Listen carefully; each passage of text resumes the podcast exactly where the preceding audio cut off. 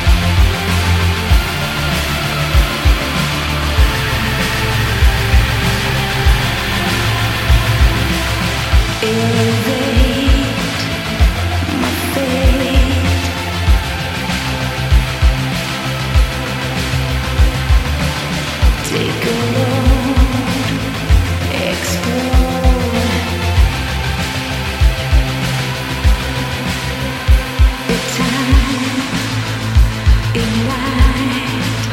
I'm a rocket girl.